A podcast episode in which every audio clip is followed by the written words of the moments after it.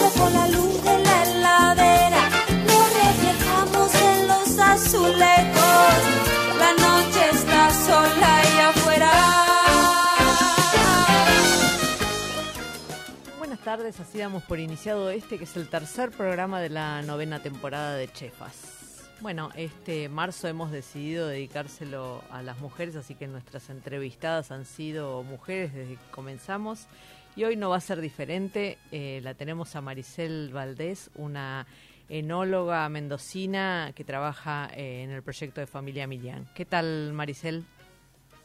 Hola, buenas tardes. ¿Cómo, ¿Cómo? andas, Mónica? ¿Cómo te va? ¿Bien y vos? Bien, muy bien. Bueno, estás en, en época de labores de viña, ¿no? Sí, estamos en, en plena cosecha. Claro, claro. En el pico estamos en este momento. Escúchame, ¿y ¿cuántas cosechas tenés ahí en Familia Millán? En Familia Millán es la tercera, pero yo eh, desde que empezó a trabajar es mi cosecha número 16. 16. Sos Sí. muy joven, 34 a los 18. O sea, empezaste antes, empezaste antes de, de entrar en la universidad o cuando o en el mismo Claro, año. en el mismo año. Empecé Ajá. a los 20 años y empecé, llevaba un año en la facultad y empecé a trabajar. Ah, qué bueno. Bueno, es la mejor manera de confirmar que uno eligió bien, ¿no? Sí, es la mejor, sí, es la mejor. Es como que todo lo que vas aprendiendo en la facultad te lo vas eh, desarrollando en, en el trabajo, en el día a día, entonces como que empezás a integrar todos los, toda la información, todo el aprendizaje que te dan, entonces como que está muy bueno empezar así. Claro. Decime, eh, ve- ¿venís de familia de viticultores? No, nada que ver. Ajá. Mi familia, mis padres son comerciantes. Ajá. Eh, la verdad que nada que ver. ¿Y cómo se te Solo metió fue- la, la viña en la sangre? copa a ¿Vos copa. sabés qué? Copa a copa. No, bueno, mi padre ha sido siempre un gran tomador de vino, primero. Eh, y segundo, que mm, siempre me encantaba ir a la finca, a ver los viñedos. Y primero mi opción era hacer agronomía. Sí. Y cuando me empecé a preparar para entrar en agronomía, porque acá en Mendoza es, entrar en agronomía es como muy difícil, entonces hay que prepararse un año ¿Qué antes. tiene examen de ingreso? Sí, examen Sí, de ingreso, porque ajá. la facultad es la de de Cuyo. Claro. Y entonces, bueno, me empecé a preparar un año antes y cuando entré al, al, al instituto donde iba, varios de mis compañeros eh, estaban para enología. Sí. Y, y ahí en a los seis meses dije, no, ¿saben qué? Yo quiero ser enóloga. y ahí, bueno, seguí con el instituto, obviamente no lo dejé. Sí. Eh, para, en ese momento, para meterte en la Universidad Tecnológica, donde estaba la Tecnicatura en Enología en ese momento recién, Ajá. eh, no, no era, no hacía falta en ingreso como la Universidad de Cuyo, pero Sí. igual yo seguí en el instituto, me preparé todo el año igual Ujú. y al otro año empecé en la, en la tecnicatura de la UTN, Sí. tecnología. Ajá. Terminé la tecnicatura dos años, dos años y medio y ahí en, antes que yo terminara, seis meses antes, me pusieron la licenciatura. Sí. Así que me enganché ahí nomás y ahí la hice la licenciatura dos años más. Ajá. Ajá. Y la Pero empezaste, la empezaste como carrera nueva la licenciatura, no es que era una que se prolongaba sí. la tecnicatura. No, no, como carrera nueva. Tenías que hacer técnica primero Sí, para ah. después seguir la licenciatura. Ajá. Entonces sí o sí había que recibirse de técnico. O sea Y, de- y ahí en, Sí. en el primer año de la tecnicatura empecé a trabajar. Claro, genial. Decime, ¿y Sí. agarraste una carrera relativamente, digamos, porque obviamente la enología se- ya se practicaba, pero como carrera, este, la agarraste nuevita? sí, nuevita y viste que, hace, que también hace una carrera que hace un par de años que ha sido como un boom. Claro. Eh, entonces, sí, nuevita, eh, que en ese momento era como lo más, o sea, era lo novedoso. Claro. Y, y también lo que me pasó, que también eran varias mujeres en ese momento. Claro, que No, eso, los eso también no eran- de, avanzada, ¿no? Este, si, Sí. si bien hay ejemplos de mujeres enólogas en el país, este, y muy buenos, exitosas, reconocidas y demás, tampoco son lo más frecuente, ¿no? No, no, no. Yo la verdad que también me sorprendí porque también en ese momento uno es chica y piensa de todo. Y dije, bueno, voy a ir a una carrera que va a ser mayoría, la mayoría hombre, o sea, yo pensaba Claro. 80% hombre y 20% mujeres o mucho menos. Y la verdad que me sorprendí porque en ese momento habrán, habrán sido 60 hombres y 40 mujeres éramos, 40% éramos mujeres. Claro. Y, si- y siempre supiste que querías hacer vino. Sí, Sí. sí, sí. Y decime, Maricel, ¿cuándo fue la primera vez que sentiste que habías hecho un vino? Que lo habías hecho vos.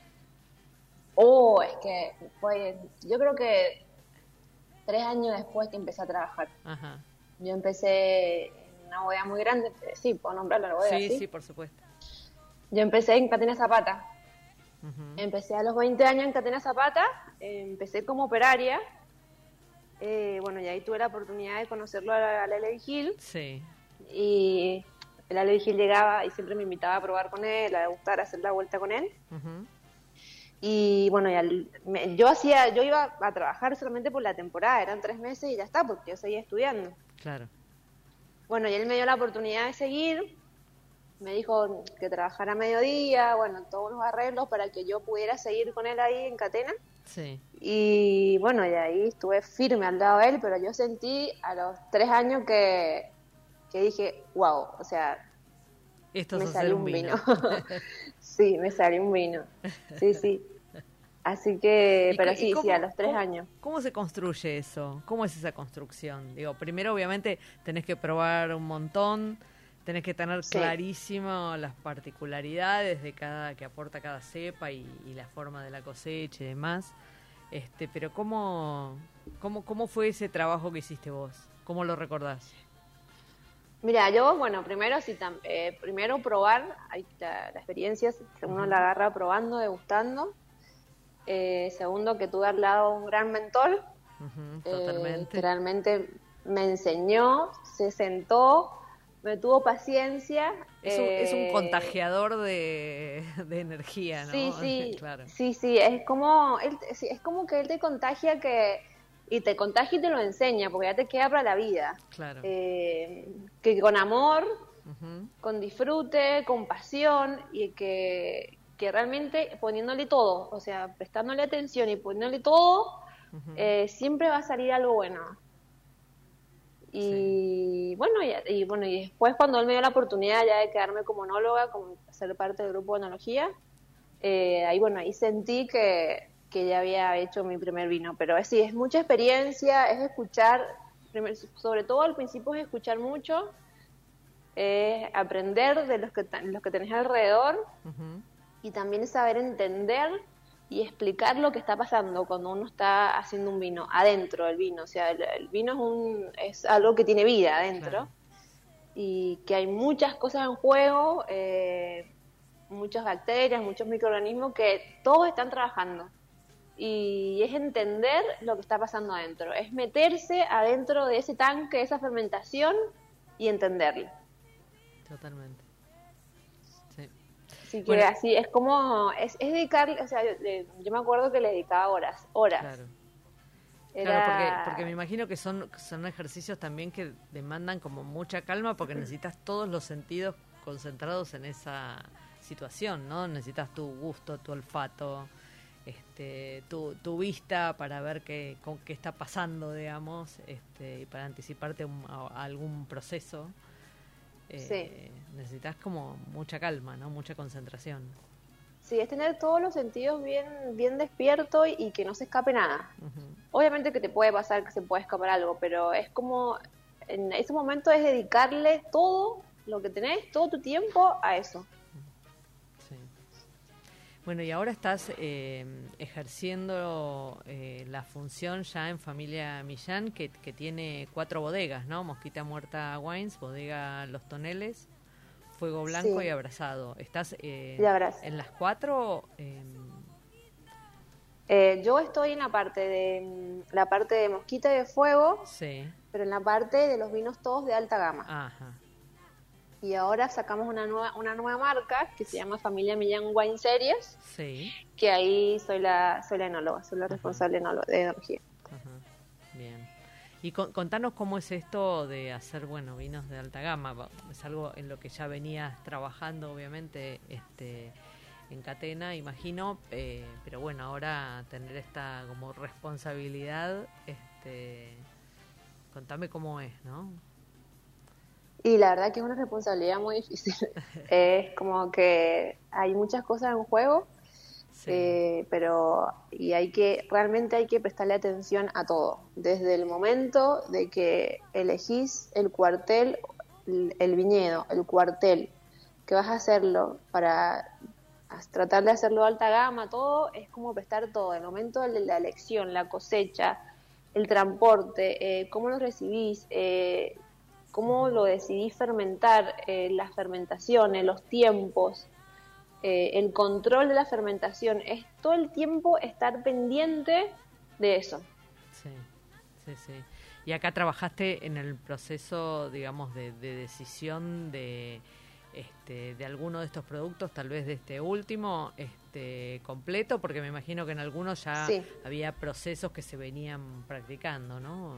Este, Sí, sí, ya las marcas que ya estaban, las bodegas, las líneas que ya Claro. estaban eh, hechas, ya tienen un estilo y bueno, y se mantuvo, ese, se mantuvo ese estilo, eh, pero este de Familia Millán sí lo empecé desde cero, sí, desde cero junto con José Millán, que es el dueño, sí, eh, teníamos, eh, la idea fue irnos a los nuevos estilos de vino ahora. Contanos un poco qué, entonces- qué es lo que consideras un nuevo estilo de vino. Yo siempre, siempre cuento, siempre, le- viste cuando alguien te pregunta, yo siempre le digo, siempre como que ahora tenemos vinos de la vieja escuela y vino de la nueva escuela. Eh, el vino de la vieja escuela yo los llamo los vinos que tienen madera, que están concentrados, que son pesados, que son voluntuosos. Y lo de la nueva escuela son vinos con cero madera, frescos, eh, que se dejan tomar. Sí, Eh, entonces son dos cosas totalmente diferentes. De los, de los dos estilos, sacás alta gama, de los altísimas gamas, sí, pero bueno, son dos estilos diferentes. Y creo que en este momento el consumidor eh, los está marcando, obviamente hay consumidores para la vieja escuela y hay consumidores para la nueva escuela.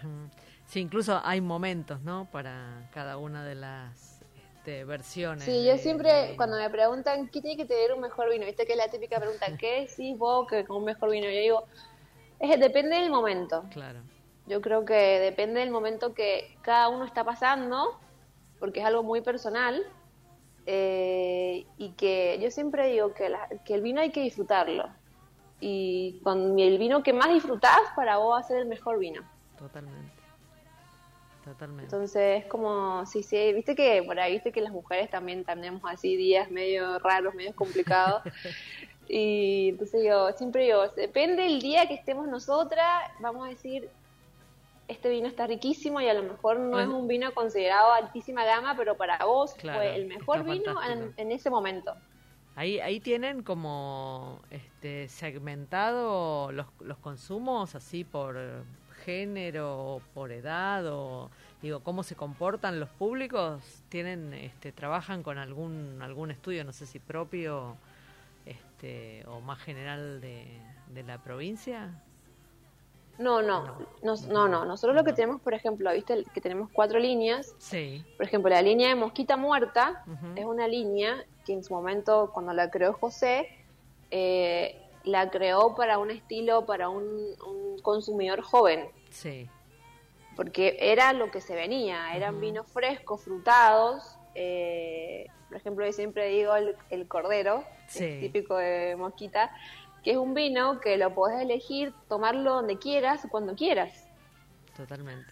porque es como, como un vino muy fresco, entonces lo puedes abrir al mediodía, de media tarde, de media tarde con una picadita, a la noche, o, o sea, en cualquier momento. Entonces, nosotros como que apuntamos a la línea de Mosquita en ese momento, José, a un, a un público más joven, Más joven. pero fue un boom que explotó, entonces como que... Y que te, o sea, que te en un superó momento- esa, ese, ese aspiracional, digamos, ¿no? Seducir al público Sí. joven, le pasó la barrera. Sí, sí, le pasó la realidad, porque la verdad que Mosquita explotó. Mosquita es una línea que, que realmente le fue muy bien. Ujú. Y, y si ya que tenemos una- unos consumidores de la vieja escuela, ya nos vamos a la marca Toneles, Claro. que es la línea tradicional, que es la línea más antigua de la empresa, y que ahí sí vas a encontrar los vinos pesados, concentrados, eh, sí, sí, más, más cremosos, eh, que te llenan más, más, la boca. cremoso, más maderoso, Ujú. entonces ya sí esa es la línea tradicional. Claro. Y de- decime, ¿hay después- algo...? Perdón. sí. Eh, Sí, sí, completame. dale. No, Perdón. Si, si hay algo estacional vinculado con, con esto, porque tengo la sensación de que en verano todos queremos vinos más, más ligeros, más jóvenes, este, y tal vez en invierno podemos tirarnos, o sea, podemos seguir con los con los ligeros, pero podemos tirarnos a cosas con más cuerpo. Con más cuerpo. Sí, sí, para mí sin duda sí es, un- algo estacional. Que yo creo que a todos nos pasa, por ejemplo, que en el verano tomamos más blanco que en Claro. el invierno. claro. Entonces, ¿por qué? Porque buscamos algo más fresco. Lo que pasa es que fresco. ahora, habiendo este, tintos más ligeros, es más fácil Sí. meter un tinto en verano, digamos, porque tenés un montón de opciones así que, que pasan muy bien, digamos. ¿No? Sí, sí. La verdad que sí, que la, la, este nuevo estilo de vinos últimamente se está posicionando, o sea, invierno, verano, creo que va bien en todo momento del año. Ujú. Y, y después me, me ibas a contar sobre Fuego Blanco. Ah, sí, te iba a contar sobre Fuego Blanco, que Fuego Blanco es nuestra línea de terroir. Sí. Eh, Fuego Blanco pertenece a San Juan, en- que está en el Valle de Pernal. Nosotros Sí. tenemos la finca más grande de Valle de Pernal, que Valle de Pernal eh, está a 1500 metros de altura, tiene un suelo muy calcáreo, Ujú, mucho lo relacionan o dicen que, es- que es parecida a Gualtallarí. Sí. Eh, pero bueno, tenemos esa línea de fuego blanco que también anda muy bien. Y esa línea eh, es cero madera, no tiene madera, eh, paramos, porque queremos mostrar el comportamiento de la finca, del Claro. terroir. Claro, mostrar Entonces, la, expresión de línea- ese suelo calcáreo. La expresión del suelo, todo. Y entonces esa línea, cuando vos probás la línea, tenés los alta gamas que son muy concentrados, pero son eh, fácil de tomar. Claro. y la gama más baja, más media, media digamos, eh, lo puedes tomar en cualquier momento porque, o sea, están, son frescos, son eh, no se le nota, no tiene madera, entonces lo puedes elegir para cualquier momento. Pero sí, la- el concepto de esa línea es mostrar el lugar, Sí. Sí, sí. el terroir. Escúchame, ¿cómo, ¿cómo es este ser mujer enóloga en una, en una bodega? Eh, hay muchas mujeres ya trabajando en, en las labores, no en la parte administrativa, que no dudo que debe haber un montón, sino más en las labores de la viña. ¿Es más fácil encontrar? Sí, ahora en estos momentos hay muchísimas Hay mujeres. Lo, lo otro día dijimos muchísimas enólogas que estamos en la industria, O sea, muchísimas. que no solo estudiaron, sino que llegaron a la industria. Sí, que llevan a la industria. Y yo tuve la suerte de empezar en una empresa muy chica. En ese momento creo que era la única mujer hasta de, de un año después que entró Lucía, mi compañera. Eh, pero tuve la suerte, o sea, de no de no sentirme eh, eh, no sentirme como a un costado por ser mujer. Eh, me, me incluyeron y me hicieron parte de todo y, y eso estuvo buenísimo. O sea, eh, era, era una más. No había género, no había diferencia de género. Claro, Eh, pero ahora sí, ahora somos muchísimas mujeres, las que no sabemos, porque claro. o sea, nosotros tenemos un grupo de enólogas mujeres, eh, que en ese grupo, no sé, seríamos 120, 130 enólogas, enólogas Pero e es- claro, es un ingenieras. grupo de profesionales. Sí, sí, sí. Y después, no sé, las que no están en ese grupo, o sea, somos muchísimas mujeres. ¿Cómo, ¿Cómo se llama? ¿Mujeres de la Viña?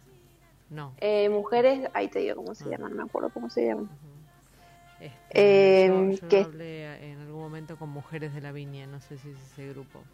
Eh, pero bueno, nada, ese- resulta interesante ese, ese te- inter- Mujeres, profes mujeres profesionales del vino se Ahí, llama. ah, ahí está.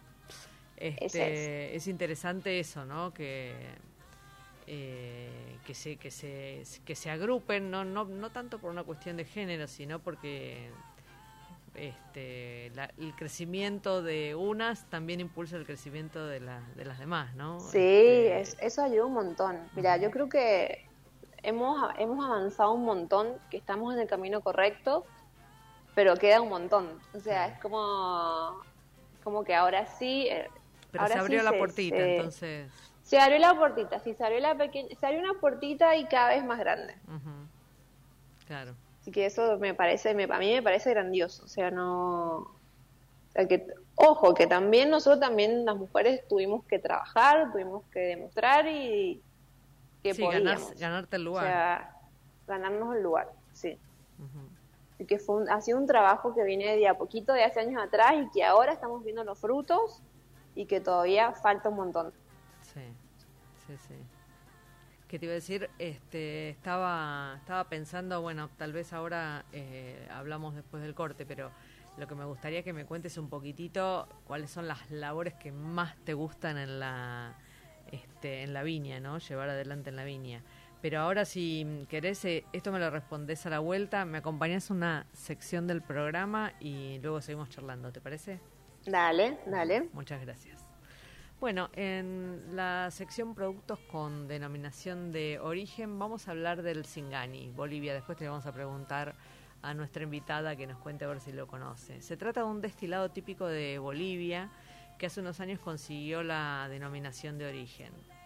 El origen de este producto puede encontrarse a mediados del siglo XIX en Potosí, una finca llamada Singani, que es la que le da el nombre.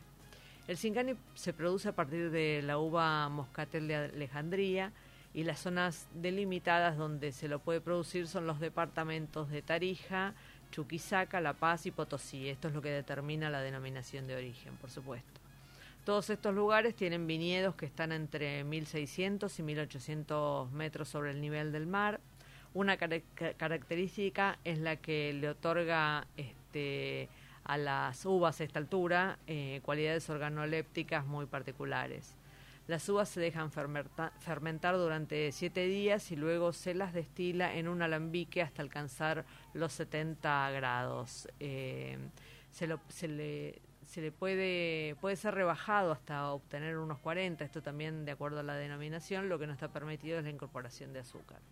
La industria de este destilado beneficia de manera dire- directa e indirecta a 6.000 familias campesinas que producen las uvas y a unas 4.600 fuentes de empleo permanente en las bodegas. Mientras que la producción nacional de vino asciende a los 15 millones de litros anuales, la de Singani llega a los 6 millones, casi la mitad, siendo junto con la cerveza las bebidas industriales de mayor producción nacional.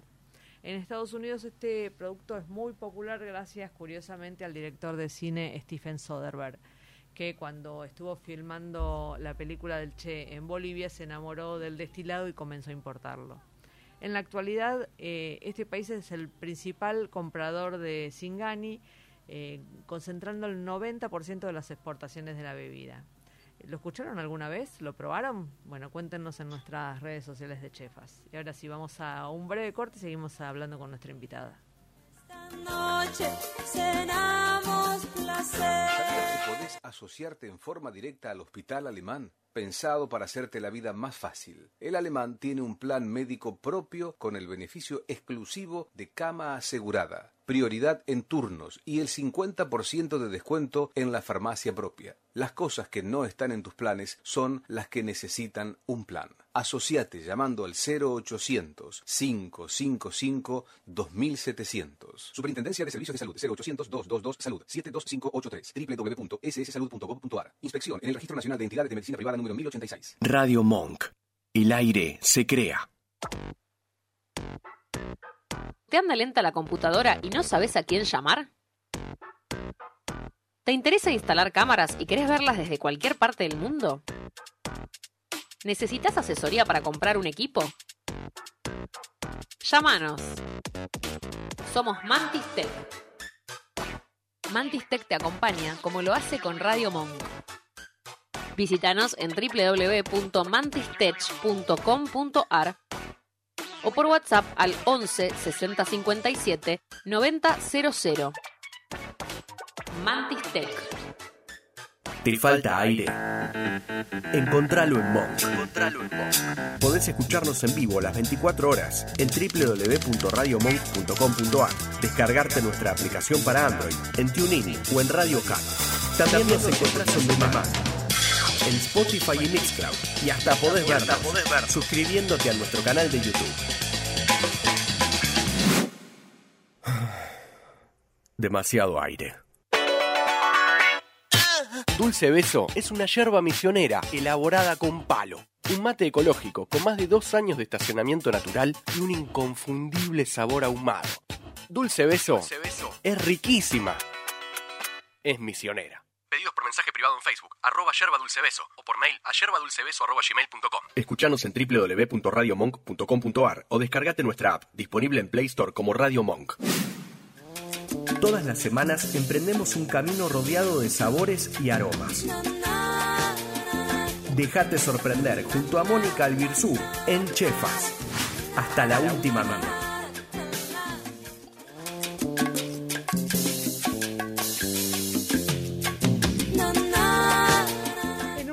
Provincia un producto, hoy vamos a hablar de Jujuy y del chilto. Es típico de la región de las yungas. eh, el chilto es una especie nativa que todavía no se popularizó en el país y que merece la pena ser observada. Denominado también como tomate de, árbol, eh, este fruto ya era consumido por las poblaciones originarias de la zona. La selva y el bosque de montaña es donde mejor crece el fruto, se desarrolla de manera natural entre los 800 y los 1800 sobre- metros sobre el nivel del mar, mar, donde las precipitaciones superan los 800 milímetros anuales. Mientras que el arbusto llega a tener entre 2 y, y 3 metros de altura, su sabor es agridulce y su coloración va desde el anaranjado hasta el rojizo intenso. La forma puede ser eh, desde alargada hasta ovoide dependiendo de la variedad. En su interior encontramos una pulpa jugosa con gran cantidad de semillas comestibles, muchas más que, que las que tienen los tomates comunes, pero con un sabor más frutado. Así que no es necesario en el momento de la cocción bajarle la acidez. En la cooperativa de los valles de las alturas y de Yungas, Cobay, de Valle Grande, se producen actualmente 1.500 kilos de chilto con una proyección para los próximos años de doblar eh, este número, con un manejo sustentable y orientado a lo orgánico. Producen tres variedades que se conocen como huevo de chivo, redondo y sangre de toro. Lamentablemente uno de los grandes obstáculos para seguir conquistando mercados son los costos de envío y traslado, que es una problemática que atraviesa todo el país. Eh, las personas suelen compararlo con el durazno, la manzana o la naranja. Se lo puede utilizar tanto en preparaciones dulces como en preparaciones saladas. El chilto está incorporado al Código Alimentario Argentino y tanto el INTA como, referentes, eh, como diferentes universidades están estudiándolo para mejorar su difusión. ¿Conocen este fruto? Bueno, lean este, esta historia en Chefas, eh, arroba Chefas Radio y déjennos sus comentarios.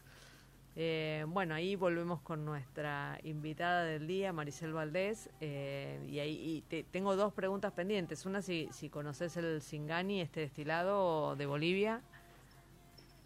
Sí, sí, lo conozco, lo he probado. Ajá. Eh, hay uno que es muy famoso que es, del, que, se- que es de los parrales, los parrales, Sí, y ha sido muy premiado ese Singani por, por, mucho, por varios años. Sí. Eh, la verdad que es, es rico, es rico, es muy aromático, muy aromático. sí. Eso por la Y moscatel, pesar- ¿no? De Alejandría. Eso por la claro. moscatel, sí. Y a pesar del alcohol que tiene, eh, se siente una bebida muy untuosa, muy equilibrada para tomar. Ujú. Así que cuando lo tuve la oportunidad de probarlo, la verdad que me sorprendió. Me Ajá. sorprendió porque dije, tiene puede llegar a tener hasta 70 grados. Claro. Depende, de la, mucha- de la- depende del lugar. Sí. Eh, y la verdad que me sorprendió, porque tranquilamente puedes tomarte una copita, un vasito y, y seguir por otra. Muy bien. bueno, hay que probarlo. Hay que probarlo, sí, sí. Estas, co- estas cosas así de, otro lado son re interesantes probarlas. Claro, claro. Uno por ahí dice, no, bueno, que tiene mucho alcohol, que no, que... No, no, pero la verdad que cuando está bien hecho y tiene su tiempo necesario de, de estacionamiento, de guarda, de, Sí. eh, no se siente para nada. Se siente el alcohol, pero no se siente como uno piensa No, que se va a pero no, es lo, no es lo primero que se siente, digamos, no, No, es- no, lo no es lo que que te queda siente. como recuerdo de la bebida, el alcohol. El alcohol, sí, sí. No, la verdad que tengo un recuerdo que eh, fue súper aromático. Ujú. Súper aromático y me sorprendió para hacer, para hacer un destilado que tenga ese aroma así, me sorprendió. Sí, sí, sí. Co- Así que sí, la verdad muy rico. sí. Eh, contame un poco cómo esto que te preguntaba de, bueno, cuál es tu, tu labor preferida, digamos, en todo el año. Eh, me imagino que este debe ser el mo- momento culmine, ¿no? Pero debe haber otros momentos que son bien interesantes en una viña. Sí, sí. eh, este es el momento que uno disfruta. A ver, la, la cosecha yo siempre la he disfrutado mucho. Eh, la disfruto porque todos los años son muy diferentes y, y todos los años es como que despierto una nueva curiosidad, curiosidad, curiosidad. Entonces como que todos los años quiero buscar algo nuevo o, me o quiero encontrar algo nuevo o se me ocurre hacer algo nuevo en ese momento. Así que la cosecha la disfruto, pero también disfruto la otra parte del año donde tenés que sentarte a definir cortes, hacer los blends Claro. a probar. A-. En la cocina se prueba un montón, pero realmente cuando te sentás a hacer cortes es como encontrar eh, cosas que te particular, particularidades, cosas diferentes que hoy sí qué bueno que está esto y poder cortarlo y poder hacer el blend y poder destilarlo a, eh, a- a algún corte. La verdad que está buenísimo. La verdad que yo disfruto mucho mi, mi, mi trabajo, me encanta. Qué bueno. Eh, sí, sí, me encanta, me encanta. Y eso que tengo, es, a ver, todos trabajos tienen cosas lindas y cosas más o menos, Sí, más sí. o menos lindas.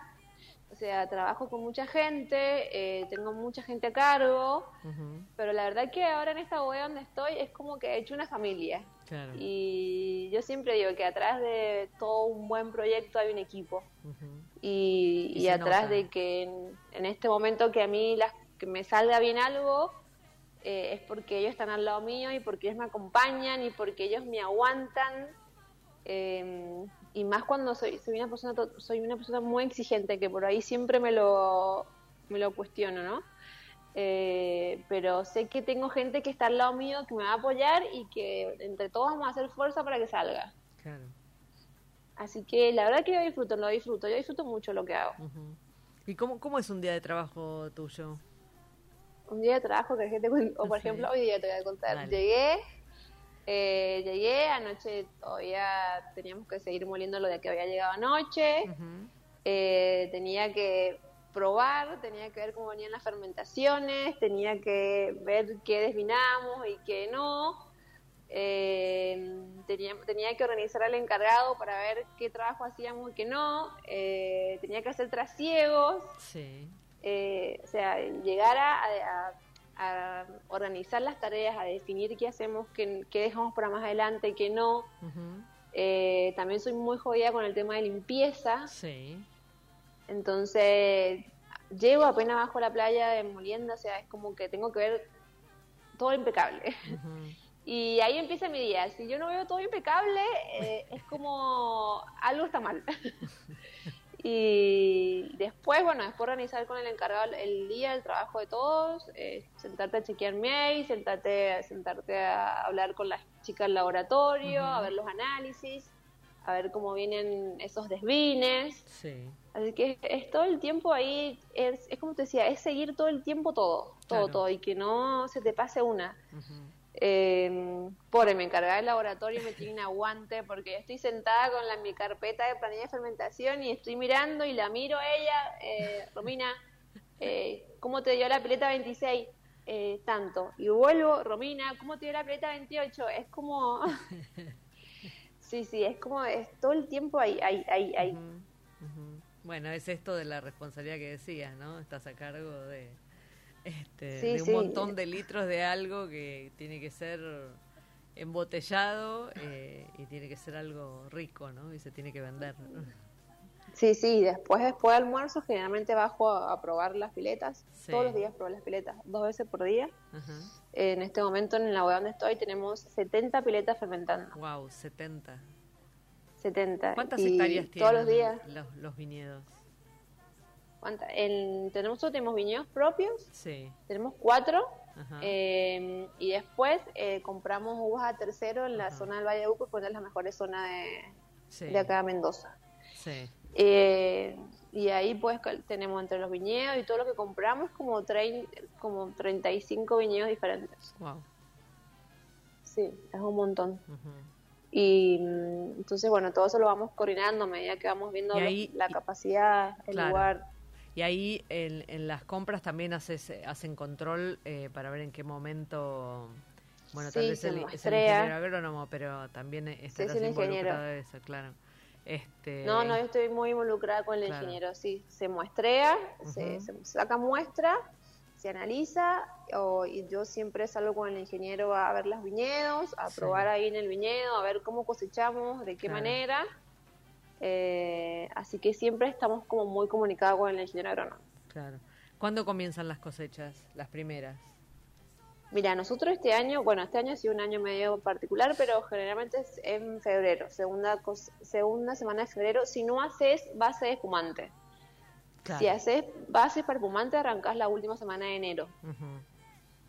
Claro, buscas Eh, un acá poco más de acidez donde- eh, cosechando Claro. antes, claro. La acidez natural, cosechando antes y que y vinos base con bajos alcoholes. Esa es la, la teoría. Eh, yo acá en esta bodega no hago base, así que arranqué este año, de haber arrancado como el 12 o 15 de febrero. Y que- cosechas hasta. Y yo creo que me queda 15 días más de cosecha Ah. acá. Pero este año ha sido un año particular. Yo el año pasado arranqué en esta bodega Sí, el 3 de marzo. sí. Ah, ya, Este, este año ha venido todo muy adelantado. claro. Eh, así que imagínate que yo te digo 10 días más, voy a estar terminando el 30 de marzo de ingresar uva.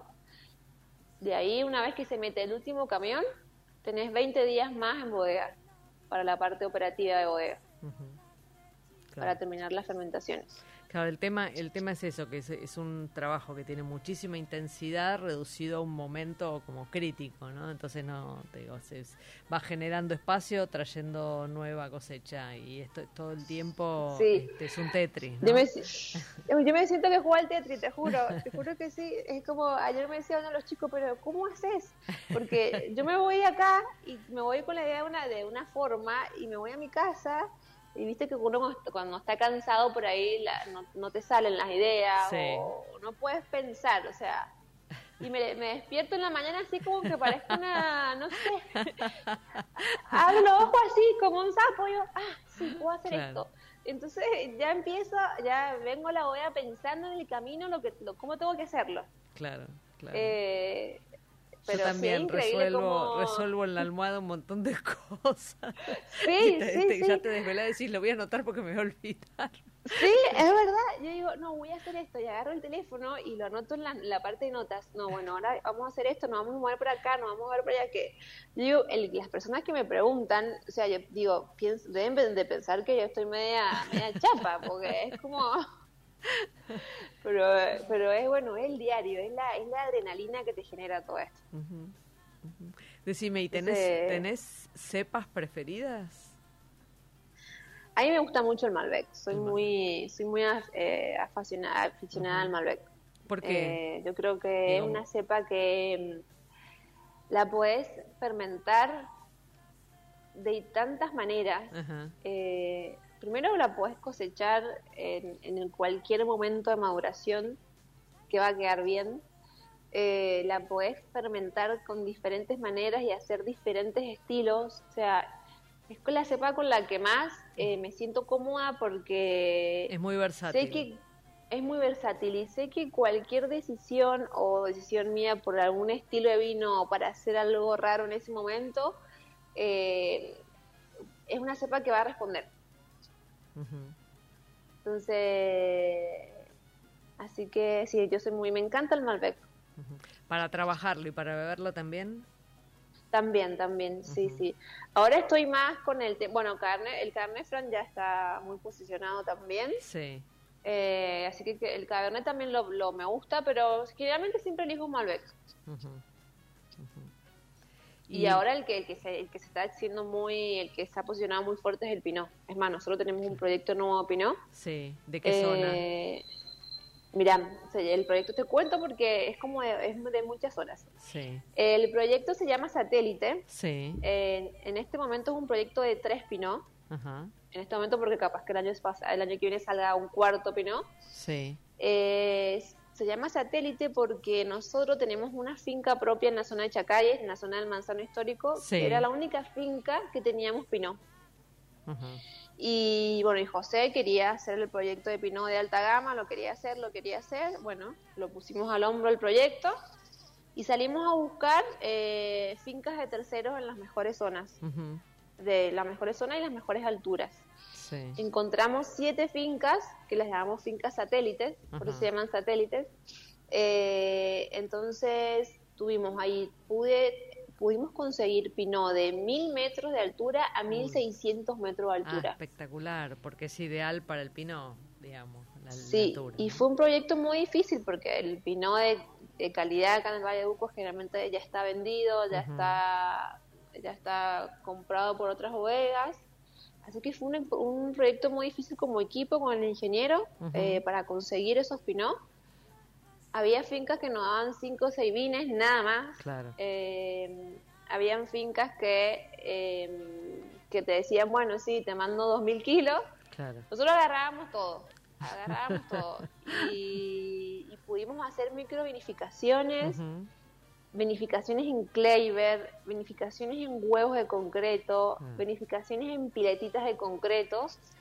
Y, y de ahí me armé una paleta de componentes, Uy, de bueno. 18 componentes, 18 pinos diferentes, espectacular, fermentado de manera diferente, eh, todo diferente. Y bueno, ahí cuando, cuando me senté a probarlo, para ya definir los estilos de Pinot, por, por degustación, eh, sin querer, sin querer salió que un Pinot me quedó de la zona de, la- de los viñedos de, de altura, sí, el segundo Pinot me quedó de altura media y el tercer Pinot me quedó de altura baja.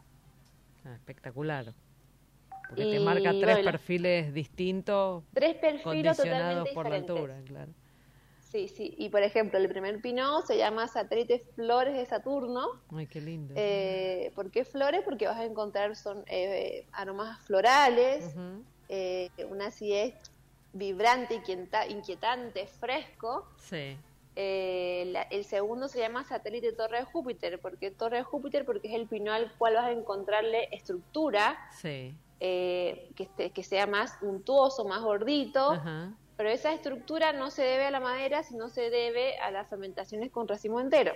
ah, mira, Eh, y el tercer pinot se llama seda de Plutón porque es el pinot que vas a encontrar que es como una sedita. ajá, más Eh, aterciopeladito, Mm, qué rico. Sí, sí. Me Sí, sí, encantan los rico. pinot en verano, son como los que más busco, porque sé que difícilmente me equivoque, ¿no? Este, me, me- me gustan mucho. Sí. Sí, los pinots están buenos. Están Sí. buenos y ahora está- están buenos los proyectos que han sacado de pinot. Ujú. Porque viste que antes no había tanto pinot así No, ahora. En no- estos y no, no en Mendoza, ¿no? Eran como más, más patagónico, digamos, este, la, la Claro, además de la Patagonia, Sí. sí. Sí, sí, está muy bien. Eso, eso está bueno de pinot. Eh, me- a mí el pinot me hace, hablando de mujeres, como que me hace que es una variedad para mujeres. Sí, o sea, yo- Eh, me- me- en invierno me encanta tomarme un Malbec, un Cabernet, me encanta. Este, pero en verano, si voy a un tinto, tal vez eh, elijo el, el Pinot, digamos. eh, sí. porque me gusta tomar tinto. O sea, estoy tomando más blancos, ¿no? Ahora como este creo que eh, eh, contagiada por, por esta movida de los blancos que están súper interesantes. La verdad que hay cosas maravillosas. Estoy tomando bastante más blanco. Eh, Sí, los blancos vienen, o sí. sea, y ha cambiado mucho. A mí lo que me gusta, es que a mí me encanta ver los cambios así. Sí, Imagínate que empecé tan chiquita que como que vengo trabajando con los dos nuevos, con los dos cambios. claro. eh, claro. Pero el No, y cambio agarraste una blanco, época de como de mucha mm, ebullición de la, de la producción de vinos en Argentina, ¿no? Fue como la, el momento de, de transformación en esto que somos hoy y que, que- que somos algo fantástico, ¿no? Sí, este, sí, una aparte, eh, una comprensión del, del suelo, del, de todo, ¿no? Sí, sí, yo siempre digo que para hacer un, para entender una botella de vino hay que tener en cuenta toda la perspectiva. O sea, hay que abrir la cabeza en todo. O sea, desde, hay que ver desde conocer el viñedo hasta cómo llegó ese vino a esa botella. Entonces, como que ahí es cuando realmente entendés eh, realmente el vino. Claro. claro. Decime, cuando, que- cuando Sí. no sos enóloga, ¿no? Cuando te vas a casa, agarras de la mochi, este, antes de, de, de poner la cabeza en la almohada, ¿qué, qué otras cosas haces? ¿O no, no dejas nunca? este, No, no, no. No, no, no dejo nunca, no dejo nunca. Los- lo que sí he empezado a hacer en este último tiempo es realmente eh, llegar a mi casa o ir a una cena o juntadas con amigos, es realmente sentarme a disfrutar lo que estoy tomando. Eh, porque por ahí pasa de que siempre uno cuando está en la vorágine del diario está probando vino y siempre está buscando algo. O sea, y, y cuando y no lo disfrutás. O sea, y entonces ahora, último, este último tiempo me he sentado, realmente me relajo a disfrutarlo. No a buscar qué puedo mejorar o a buscar qué le falta. Eh, sino disfrutar el vino. Pero, pero sí no paro, no paro. No paro, yo voy al gimnasio y estoy pensando, o sea, estoy pensando qué hacer. Claro. Es como... Pero es porque uno es, yo soy así, o sea, es como que siempre, sí, así, yo siempre digo, soy un, un terremoto, pero que en un te momento, ¿viste apasiona cuando y decía, lo que haces. Sí, en un momento decía, che, tengo que aflojar un poco, porque... Y, y después digo, pero sí, me encanta, o sea, lo tengo Claro. que reconocer, me encanta ser así, o sea, me encanta. Está bien, está bueno. En realidad, Pero yo creo que es típica. Clave yo es pasarlo también es bien, Típico ¿no? de la, sí, típico de las mujeres, viste que las mujeres somos como ahí, todo ahí, todo el tiempo ahí, haciendo Sí. mil cosas, todo, pero, pero no dejamos que ninguna se escape. claro. Sí. Eh, pero sí, sí, lo disfruto mucho, la verdad que sí, que lo disfruto. Decime, ¿y, y vinos de otros países te dedicas a, a probar? Bueno, imagino que como parte de- del, del oficio, pero ¿haces un Sí, sí.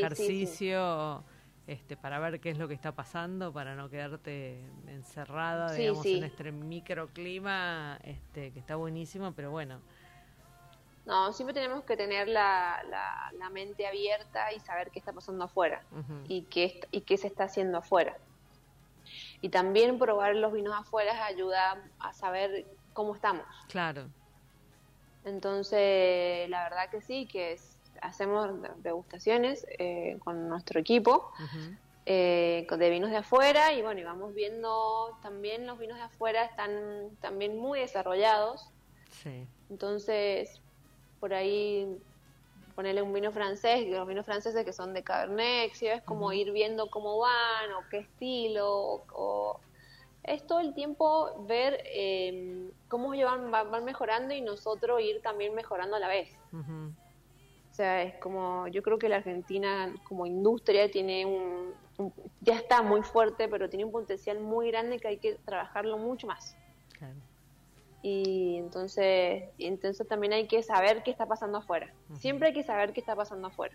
¿Y, y la, ¿Y la mirada es hacia Europa o, o ves un poco Estados Unidos y el Nuevo Mundo? Este, No, la mirada es hacia todos lados. Todos hacia lados. todos lados. Sí, sí, porque de esa manera vos ves en qué mercado puedes ir, puedes ir metiéndote o qué proyecto querés hacer para meterte en, en tal mercado o, o ver, no, mira, acá se está moviendo más este estilo, fijémonos, entonces como, no, la, la, la- la mirada es hacia todos. Obviamente que en este momento, o sea, hay que ir por parte, eh, pero la mirada, el enfoque es hacia todos. Bueno, eso, eso también es como un cambio este, importante porque en una época como que se miraba exclusivamente a, a Francia, ¿no? Este, esta cosa de empezar a ver todo está bueno, ¿no? Sí, sí, sí. Este, La idea es, es- es- eh, que aparte son Francia tiene un estilo, Estados Unidos tiene otro estilo. claro, Entonces, sí, sí. es- hay, hay que mirar eh, todo alrededor. ujú. Perfecto. Eh, bueno, nada, muy linda la charla, Maricel. Este, Ay. Me, me encantó. Eh, eh, está buenísimo que siendo tan joven estés a cargo eh, de un proyecto como enóloga, así que en buena hora y gracias por aceptar la, la charla. No, un placer. Gracias a ustedes por invitarme. Y la verdad que sí, que es, la verdad que es un placer tener este proyecto y sumamente agradecida en este momento a José Millán, que es el dueño que confió y Sí. confía. eh, así que ahí con todo, ahí con todo, con toda la fuerza para que todo funcione. Bueno, gracias, ¿eh? y gracias a los oyentes por acompañarnos aquí en Chefas. Hasta la semana que viene.